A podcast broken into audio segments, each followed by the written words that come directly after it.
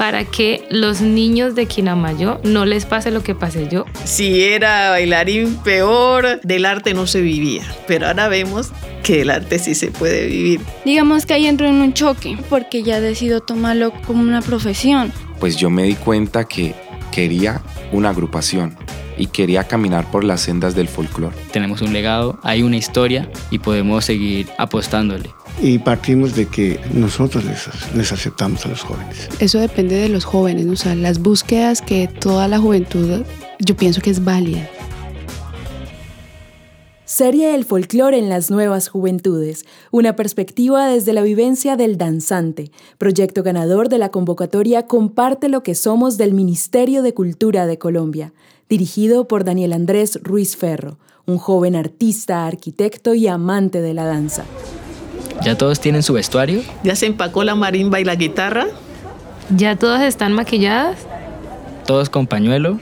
Ahora sí, ¿qué tal? Todos y todas. Este es un espacio creado para compartir las vivencias de diferentes personas, como herramienta que nos permite encontrar nuevas maneras de pensar y realizar nuestro proyecto de vida. En esta oportunidad les traigo una serie de invitados desde el gremio del folclore que nos acompañarán a lo largo de tres capítulos a descubrir lo importante del folclore en los jóvenes de hoy. Soy Daniel Ruiz, sean todos bienvenidos a este, su podcast.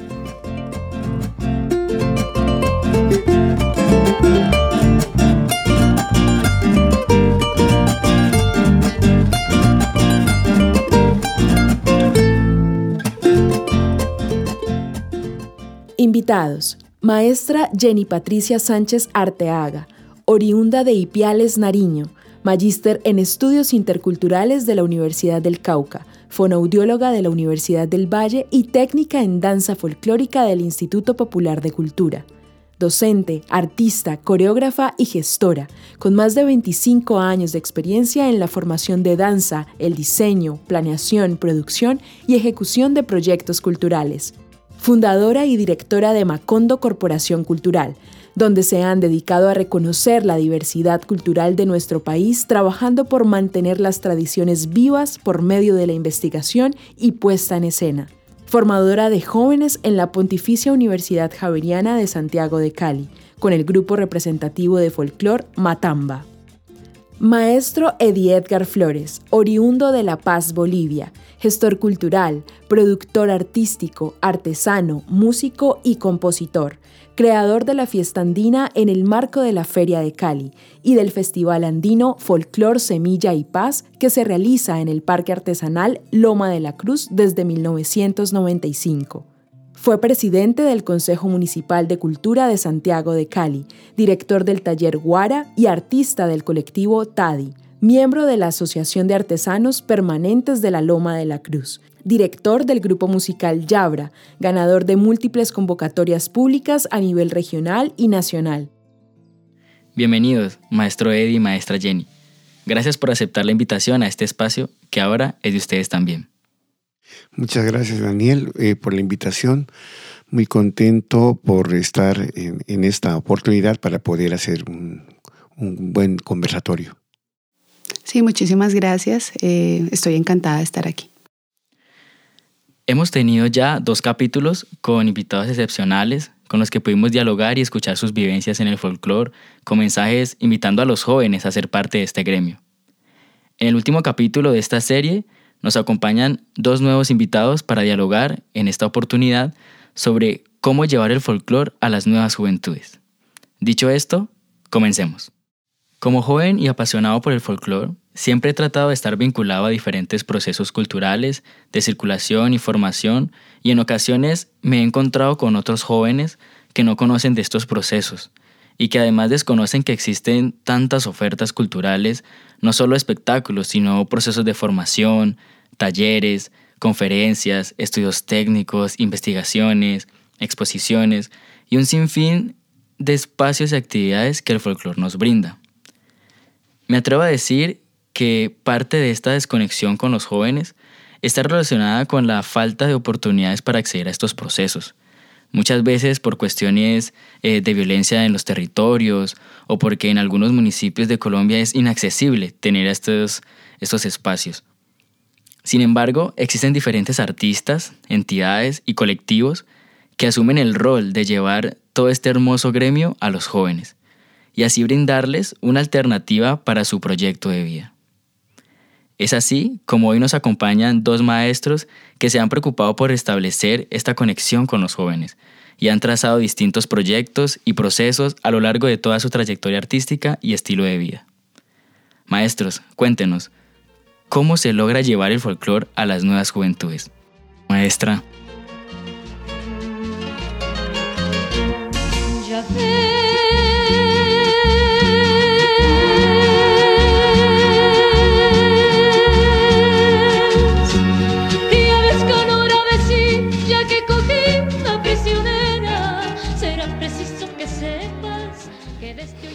Bueno, Dani, esa es una pregunta muy grande. Em, voy a iniciar contándote que llevo mucho tiempo en el sector, en el gremio. Eh, he sido una apasionada desde muy pequeña por el folclore, eh, la danza tradicional. Y em, yo soy o vengo de una ciudad muy pequeña, precisamente un municipio que queda al sur de Colombia que se llama Ipiales. Y a Cali básicamente porque necesitaba estudiar estudiar una carrera profesional, por eso llego aquí a Cali, me vinculo a la Universidad del Valle, pero mi interés siempre fue desde muy pequeña eh, en la parte de danza. Eh, yo creo que quizás mediada también por la experiencia de tener un carnaval. Eh, en, en, Ipiales se llama Carnaval Multicolor de la Frontera, que es pues, el mismo carnaval de negros y blancos. Y básicamente pues uno se permea por esta situación. Entonces yo creo que eso hace que la motivación hacia la danza sea pues una de las cosas que me apasionaba muchísimo. Y obviamente cuando llego a la Universidad del Valle pues eh, encuentro eh, precisamente el grupo de la Universidad del Valle, en este momento se llama Carmen López, conozco a la directora, eh, te estoy hablando de muchos años ya, y me vinculo a la organización, como joven, fue mi casa, mi familia, con este grupo tuve muchas experiencias de circulación y de aprendizaje, de conocer gente. Eh, viajé muchas veces por el mundo, hice cinco o seis giras a Europa y tengo amigos de esas eh, experiencias. Ya como profesora, digamos, he estado en procesos desde niños, eh, yo he atendido, digamos, a la población preescolar. He arrancado procesos desde los ocho meses de edad y eh, creo que he cubrido todo el, el ciclo humano. Eh, desde pues preescolar, básica primaria, en colegios hasta bachillerato y me encuentro vinculada en la Universidad Javeriana con la parte de jóvenes y ya pues profesionales. Entonces te diría que para poder vincular o llevar el folclore a las juventudes es un proceso que no podemos hacerlo solo nosotros los gestores, sino que es un proceso que debe de estar amarrado a entidades de gobierno, eh, iniciando por la... Eh, el Ministerio de Educación. Son pocos los colegios que le dan la prioridad a tener prácticas como el folclore dentro de sus, dentro de sus Hay pocos colegios que encuentran en el reconocimiento de los saberes ancestrales la base para ser nuevos ciudadanos y pues desafortunadamente eh, se están dando lugares a otras, eh, digamos, expresiones que bueno, no voy a invalidarlas porque finalmente pues son parte de lo que, eh, digamos, la globalización nos está dando, pero se ha apartado un poco lo tradicional. Y quizás, digamos, las personas que han tenido ese proceso, por ejemplo, el maestro Juan Sebastián Tapiero, él narró en el anterior podcast que se encontró, por ejemplo, en el colegio con el grupo del profesor Lucumí, que es un referente a nivel de colegios. Entonces, chicos que llegan a una institución educativa y se encuentran con estos procesos, pues obviamente cuando llegan a la universidad van a seguir buscando lo que me pasó a mí, lo que le pasó a Sebastián, y eh, cuando están por fuera, pues tienen esas iniciativas de poder hacer grupos o seguir vinculados a, otras instituciones. Mm, por otro lado, eh, siento que em, el folclore ha sido eh, como catalogado como lo viejo, lo antiguo, un poco también un llamado hacia los profes o a los que estamos haciendo procesos, porque seguimos reproduciendo esquemas de hace yo no sé cuántos años, ¿sí? esquemas un poco cuadriculados. Bueno, yo también hice un magíster en estudios interculturales y también me, me encontré con cosas que no quería ver del folclore, eh, donde se donde se, se, instala el machismo, ese movimiento heteropatriarcal, donde el hombre es el que persigue, el hombre es el que maltrata, la mujer entonces está en oficios varios. Y yo creo que ya es momento de que nosotros también podamos eh, mm, dejar eso aparte, o sea, como que no es la realidad que nos toca en este momento. En este momento hay folclore en los territorios, pero no se está desarrollando como se hacía hace un montón de tiempo. Entonces siento que el llamado es volver a colocar lo tradicional como algo que está contemporáneo, que aquí en Cali, por ejemplo, tú vas a diferentes sectores del distrito y ves cómo esos jóvenes que desafortunadamente migraron por violencias desde sus territorios conservan esos saberes ancestrales y los ponen en un contexto urbano de manera diferente y es valioso porque aquí está, eh, o sea, están vivos, eso nos dice que están vivos, no el museo que está enquilosado en, en que si no te pones una cotiza con el cordón blanco negro, pues ya deja de ser folclore. Yo pienso que, que, hay que brindarles a los jóvenes experiencias, experiencias y traer ese folclore de los territorios a, ser cercanos.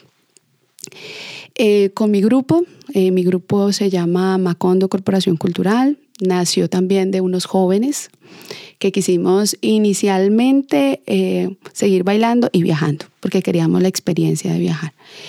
Pero 11, 12 años después, eh, creo que la apuesta no es solamente eso, sino brindar experiencias, porque la experiencia es algo que solamente la vives tú, que se queda en ti y que obviamente te construye como ser humano. Entonces, eh, para este año nosotros estipulamos experiencia Macondo. Eh, y hicimos también el ejercicio de las convocatorias y pudimos colocar folclore al barrio, porque también tú hablabas acerca de cómo eh, hay personas que no pueden acceder a los servicios culturales. En este caso tengo una chica de un territorio eh, de ladera en el sector de los chorros, que es desde muy pequeña comenzó con nosotros, y era una cosa rarísima, durísima poder llegar hasta la escuela, siendo que nosotros estamos ubicados en un sector pues que es de fácil acceso. Para ella era muy difícil porque tenía que agarrar moto, ratón, hasta una parte, de ahí coger el mío, hasta otra parte y bueno, así. Entonces nos pensamos este año, ¿por qué no llevar el folclore a los territorios? Entonces Escuela Macondo, eh, experiencia Macondo, folclore al barrio, escuela al barrio y nos fuimos para los territorios. Estamos eh, terminando y cerrando un proceso con CESOLES, una organización que trabaja allá, y pudimos llevar la profesora, pues en este caso una de mis manos derechas, Lisette, ella está haciendo todo el proceso de formación de chicos pero quisimos también ir un poco más porque no solamente es la parte corporal del ejercicio, de los pasos, del trabajo pues en pareja, del manejo de falda, que quizás todos lo hacemos, sino que es que también no solamente es eso, sino es la sonoridad, las sonoridades de los grupos musicales con los que estamos bailando, es el sabor ancestral puesto en las comidas, eh, es también el tener la experiencia escénica con ejercicios teatrales, la experiencia plástica que tiene que ver con maquillaje. Entonces, todos estos ejercicios que nosotros los denominamos experiencias estéticas, eh, que son experiencias desde lo sensible, están puestos para los jóvenes. Entonces, yo siento que este ejercicio que hicimos también aporta a esa comunidad, a esa transformación social, a darles una red a aquellos jóvenes, a aquellos niños, a aquellas niñas, de tener otras cosas diferentes a, de pronto a lo que está sucediendo en los sectores eh, que por lo general están muy azotados por violencia. Entonces es brindar las oportunidades.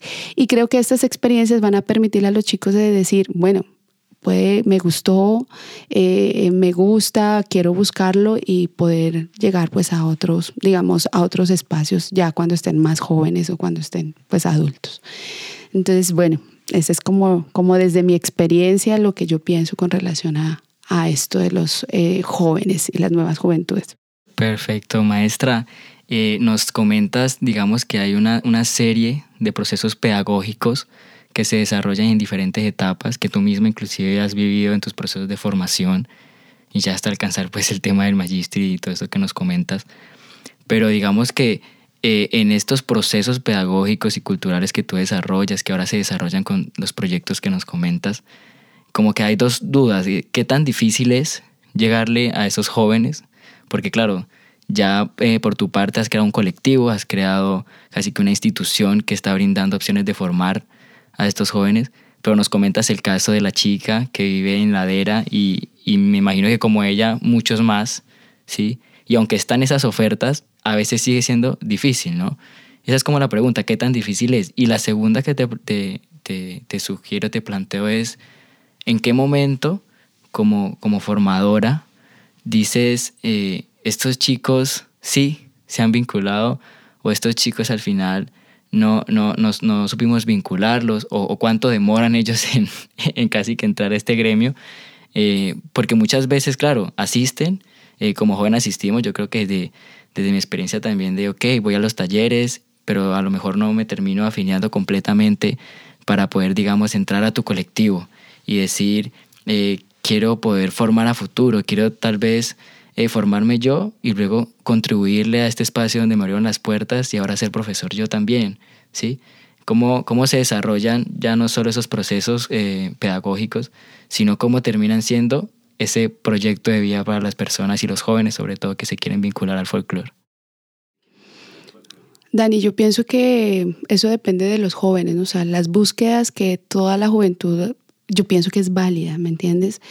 Pero también tienes que tener en cuenta que estamos en una sociedad de lo inmediato, de lo que es ya al clic, ¿sí? Eh, desafortunadamente, em, el asunto de la pandemia que nos encerró, que nos dijo el otro es el enemigo, hizo que se perdieran muchas cosas eh, con relación a la experiencia corporal, ¿sí?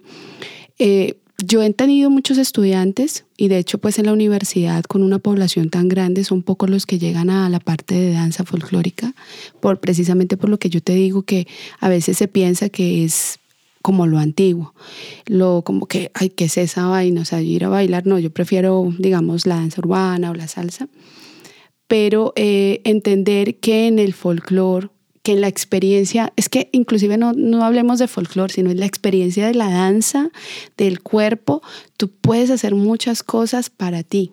¿Sí? Tú te puedes vincular con el otro, o sea, es volver como a llamar a la juventud a decir, tú puedes vincularte con el otro con tranquilidad, hacer comunidad, porque si nosotros estamos solos, estamos llamados, yo creo que, y esto a, a perdernos, y esto es un llamado a la humanidad, o sea, ni siquiera pues al, al, individuo como tal, sino si no nos encontramos en lo colectivo, que yo siento que la danza nos permite precisamente eso, eh, pues vamos a, vamos a ser una generación que vamos a ir pues al, al, hueco, digámoslo así.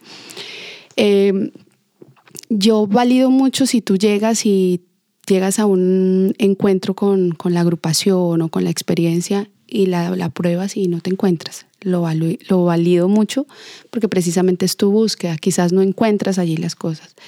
Con aquellos que lo encuentran eh, y que deciden caminar, pues uno los atesora, uno los cuida, uno les brinda más posibilidades, más experiencias. Algunos, y yo creo que el arte tiene algo maravilloso y te voy a hablar no solamente de la danza, sino que te voy a hablar también de mi proceso. Yo soy fonoaudióloga.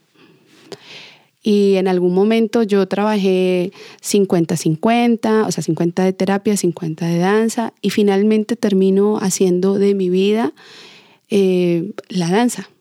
¿sí? Y estoy en un lugar donde yo puedo decir que vivo de la danza, porque precisamente también ese sentido de, ¿usted va a hacer arte? No sé cómo va a vivir usted, porque, eh, bueno, mi padre ya falleció y mi papá quería que yo fuera doctora y conseguí ser doctora, aunque no es el término que debería de usarse como terapeuta, pero para él eso era prestigio y también que iba a ganar bien, pero resulta que no mi pasión hizo que me pusiera en otro lugar.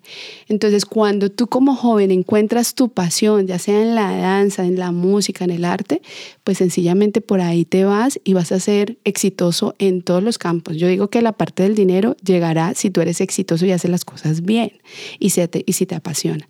Entonces, muchos estudiantes de la universidad terminan una carrera que quizás la escogieron por, por presión social, por sus familias, porque se equivocaron, pero cuando terminan dicen, no, yo no quiero esto, yo quiero cantar y se van a estudiar canto.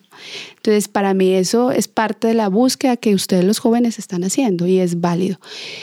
solamente, eh, digamos, el llamado es para los docentes que quizás nosotros debemos orientar eso, ¿sí? Enamorarlos, poder decirles, miren, esto es lo que hay, esto es lo que podemos encontrar, dejar vivir tu cuerpo. Eh, la danza te permite ser feliz, el arte te permite ser feliz y también producir conocimiento. Uno a través del arte puede también hacer otro tipo de cosas que no solamente es lo escénico, que es poner, mm, no sé, una obra que es muy valioso, pero también te permite sanar heridas, curar cosas, curar procesos, porque todo está en el cuerpo.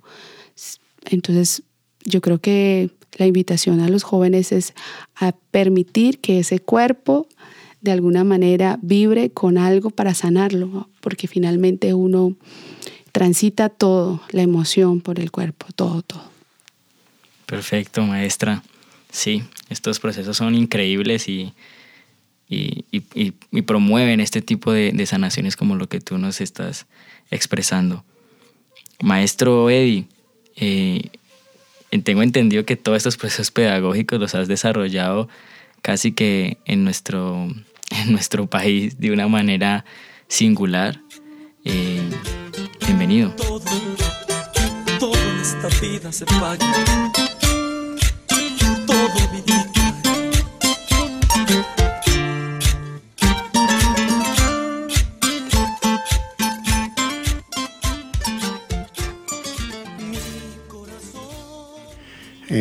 Daniel, Jenny, gracias. Eh, a ver, yo, yo vengo de, La Paz, Bolivia. Soy de origen aymara. Los aymaras están en, en Bolivia, en Perú, en el norte de Chile, el norte de Argentina y en el, en el más al norte se dicen que en Ecuador y en Colombia los yanaconas son como una prolongación de esta etnia aymara quechua. ¿cierto? Entonces, vengo de un país donde la cultura viva comunitaria es muy fuerte en la identidad, en la tradición. Entonces, con esa experiencia natural, pues vengo acá a, partir del, 90. En el 95 nos dan la oportunidad de estar en el parque. Soy luthier de instrumentos musicales. Entonces eh, conseguí este espacio y ahí veo una gran oportunidad, un territorio de la ciudad de Cali, un territorio del centro urbano donde no solamente está ahí la artesanía, digamos, como elemento estructurante cultural del espacio, sino que está la sociedad misma, y en especial de los jóvenes. Yo, yo vi eso como un encuentro de jóvenes de diferentes colonias, diferentes eh, poblaciones de interés, ¿no? Ahí se encuentran, ahí están los muchachos, los jóvenes. No solamente para mí era un lugar de venta de artesanal, más cuando en esa época el parque estaba comenzando, entonces muy difícil lograr, digamos, un mercado eh, para la artesanía y el turismo apenas también se estaba fijando. Era el componente social muy fuerte de los jóvenes. Entonces, para mí es una oportunidad para ver cómo podemos eh, aportarle un proceso cultural. Yo ya venía con la formación de dinámicas grupales. Eh, hice unos meses de en psicología, ahí simplemente usaba la dinámica grupal entonces venía con algo de experiencia y, me encanta a mí trabajar con los jóvenes en, ese, en esa área pedagógica. Entonces, pues comenzamos a, concentrar en diferentes actividades. Esos jóvenes que estaban ahí, pues mostrarles lo que nosotros teníamos o podíamos ofrecerles. Hemos venido no solamente con la venta de artesanía, sino con esa maleta cultural. Si lo que uno tiene, lo que uno sabe, podría compartirles a ellos. Desde el primer momento los jóvenes a mí me han recibido muy bien, porque en, este, en esta sociedad contemporánea hay crisis de ambiental, hay crisis ecológica, hay crisis de identidad. Y Cali como centro urbano, como cosmopolita, como lleno de colonias, es también difusa la identidad y los jóvenes también se encuentran como que en esa incógnita. Entonces, yo desde la parte ancestral, la parte milenaria, la parte étnica, les vengo y les digo, pues tenemos también muchos indígenas aquí en Colombia. Es nuestro patrón común de todos los, de toda América, de Sudamérica en especial, y la región andina más todavía. Ahí tenemos muchas cosas que aprender y ver. Entonces, a partir de ahí construimos a través de la música y la danza, construimos procesos culturales comunitarios. ¿sí? Concentramos primero con actividades con reuniones, peñas podría ser con... El caleño es festero, es, alegre, es, danzarín. Entonces con esos elementos habría que comenzar. Con esos mismos, con ese lenguaje había que hablar. Entonces pongámosle las peñas, bailemos, seamos espontáneos, seamos de mente libre. Así nos hemos ido, hemos ido persuadiendo a los jóvenes con estas prácticas de la música y la danza ancestral. ¿sí? y poco a poco, entonces, entonces, esa dinámica grupal, que nosotros los jueves le llamamos círculo del ritual de la danza indígena comunitaria, pega a los jóvenes. Hay que programarlo, hay que encontrar los elementos que le peguen al caleño, al joven caleño en especial, que es el movimiento, que es el salto, que es la alegría, que es lo libre, que es lo espontáneo, y sobre todo aceptar en primera instancia cómo lo ve él. Eso. ¿sí? Para que no un momento nos digan, pues, cuando uno quiere hacer un proceso étnico, dicen, no, eso para que los jóvenes son los, los que primero rechazan a veces. No, eso para que eso debe ser un abusivo y eso de qué. Y, quieren en lo moderno, de estar siempre en lo punch, punch, punch, por lo que suena, digamos, la música comercial. Ellos se encierran ahí y no quieren darle espacio a este otro, a esto que es cultural, tradicional, ancestral. Entonces hay que hacer estrategias. Con eso nos hemos acercado a los jóvenes. Nuestra estrategia es la dinámica grupal, es la permanencia, ¿sí? Es aceptar el lenguaje de, los caleños aquí. Es generar un espacio propicio para que los jóvenes de entrada se sienten por alguna, algún elemento llamados y poco a poco ellos, se hagan parte de todo eso. Entonces, eh, así hemos comenzado a, a llegar con nuestro proceso a los jóvenes y hoy pues los jueves eh, siempre reunimos decenas, centenas de personas, en su mayoría son todos jóvenes, inclusive niños también. Y se han formado porque estamos ya con la dinámica, como casi 26 años estamos ahí, desde el 95. 21 años todos los jueves, sin parar, inclusive en pandemia, virtualmente. Entonces, esa, esa también es un elemento importante, la permanencia genera credibilidad, genera ya pues una estabilidad, una alternativa donde los jóvenes saben que allá no les va a faltar eso, que allá donde van a ir un jueves, ahí estamos, ¿cierto? Y hay oportunidades, no solamente el movimiento, la danza, el encuentro, sino que ya con los años están los contextos, están las respuestas también a los problemas, como te digo, eh, éticos, sociales, morales, ambientales y ecológicos, que los jóvenes están buscando respuesta a eso. Entonces en la cultura también eh, haciendo memoria colectiva de la ancestralidad, la cosmogonía indígena a través de la música y la danza, encontramos elementos o los ponemos en la escena para que los jóvenes puedan ahí encontrar, eh, digamos, eh, respuestas, ¿no? orientarse para ubicarnos en, esta, en este medio de crisis ambiental ecológica y social que estamos atravesando. Entonces, esa es la manera como nosotros nos hemos acercado a la, a los jóvenes con nuestro proceso cultural en estos años. Pues muy yo, muy feliz, muy contento porque lo espontáneo, como dijo la profe Jenny, o sea, el hacer haciendo, el estar ya aprendiendo sobre la marcha nos hace ganar mucha experiencia en el campo pedagógico, pero desde la, práctica misma del, del, aprender haciendo. Maestro, eh, y en estos, en estos procesos que nos comentas, eh, digamos en tu caso, ubicarte en la Loma de la Cruz, un espacio tan importante para la ciudad de Santiago de Cali, eh, el acercamiento eh, principal que a veces tienen los jóvenes, digamos, con el folclore, en este caso, ¿qué experiencia es como la más común, digamos, al momento de aceptarlo? De, sabemos que hay unas dificultades, sí, casi que son las mismas en cualquiera de los procesos culturales que se ofertan para los jóvenes, pero cuando deciden aceptarlo, digamos en tu caso, en estos espacios que son eh, un poco más lúdicos o ocurren en, los centros urbanos y en estos puntos tan importantes como la Loma de la Cruz. Eh, ¿Qué ocurre con esos jóvenes? ¿Qué pasa con el proceso de quienes decidieron encaminarse, como decía ahorita la maestra Jenny, encaminarse y, y ustedes como gestores y como formadores, caminar al lado de ellos hasta, hasta dónde han podido llegar? ¿Qué, qué ha sido lo gratificante? Si, inclusive tú como maestro, de esas personas y estos jóvenes que han estado. Ya. Nosotros somos un proceso de formación de públicos. Eso es el fuerte del, proceso del TADI. Y partimos de que a nosotros los jóvenes no nos acepten, nosotros les, aceptamos a los jóvenes. O sea, yo empiezo hablando y aceptando a, los jóvenes tal cual como son.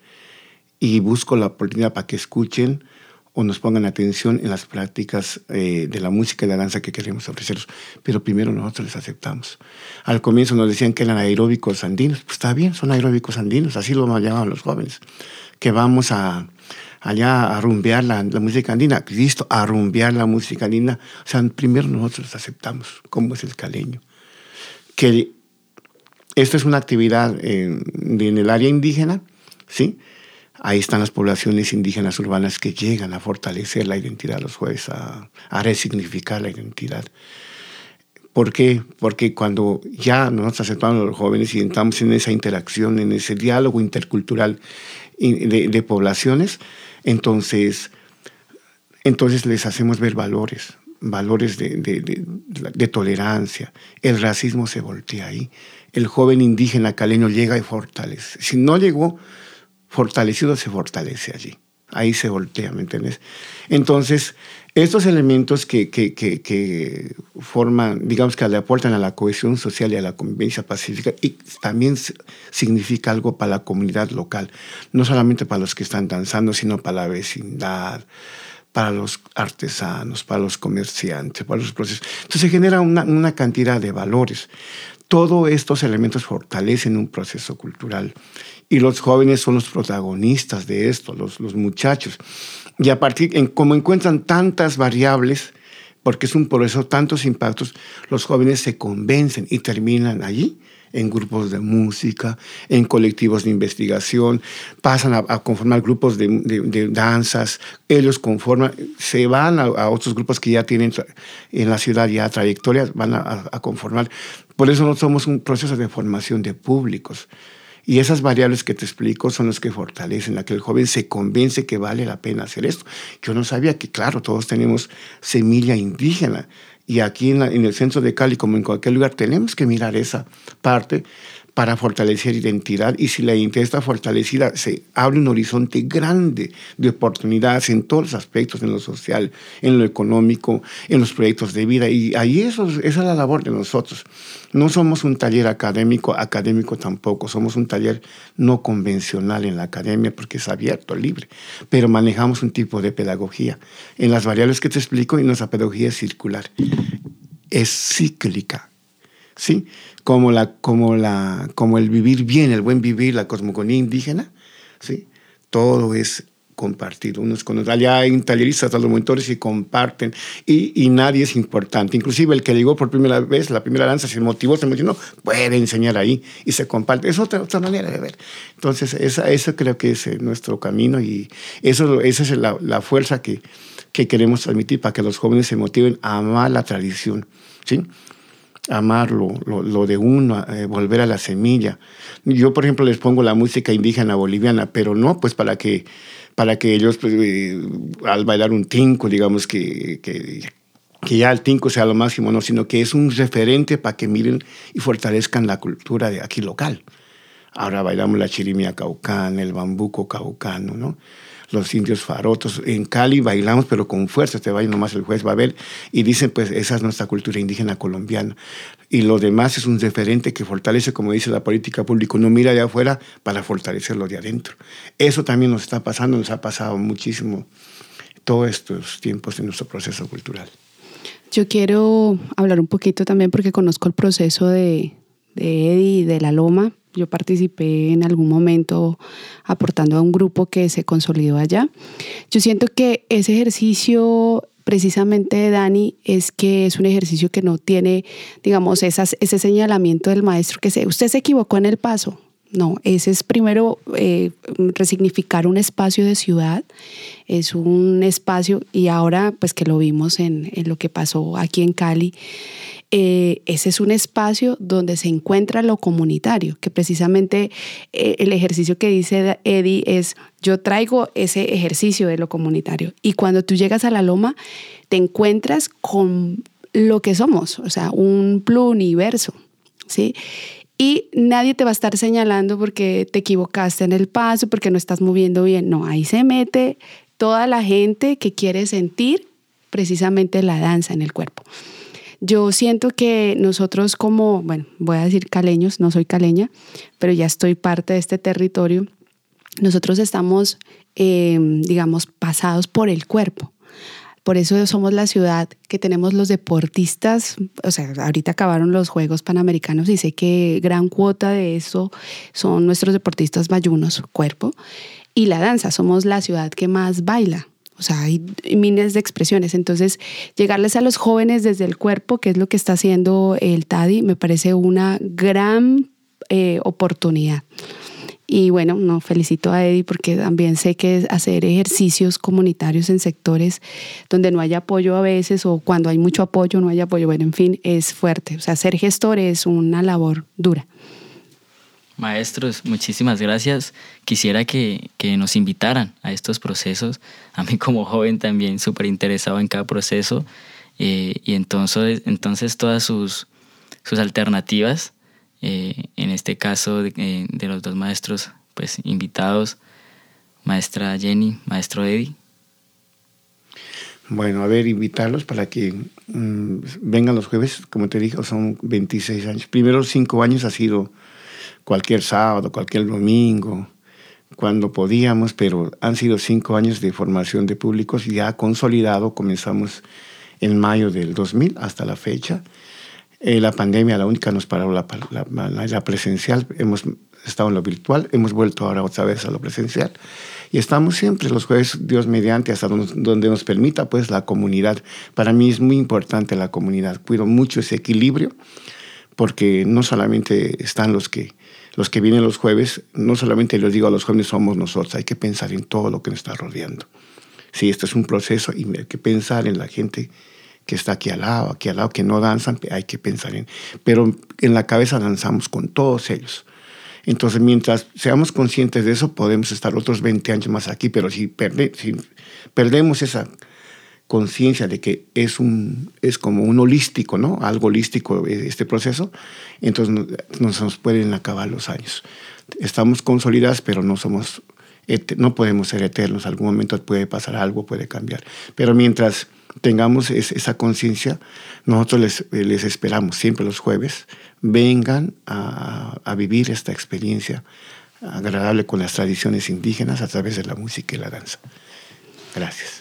Bueno, la invitación para los jóvenes es a que dejen fluir esos cuerpos, eh, que se permitan vivir experiencias, que solamente la experiencia es lo que uno se va a llevar finalmente. Eh, que digamos, eh, se den la posibilidad de transitar los territorios, no solamente territorios hablando de lo que está extremo, sino la misma ciudad, ¿no? Descubrirla, precisamente descubrir estos espacios como la loma, descubrir espacios como la tertulia o descubrir espacios hacia el distrito que tienen eventos también muy importantes de danza, de música, eh, permitirse vivir eventos como el Festival Petronio Álvarez o el Mercedes Montaño que es de danza. Em, es permitirse, es permitirse dejar que los cuerpos fluyan con el arte.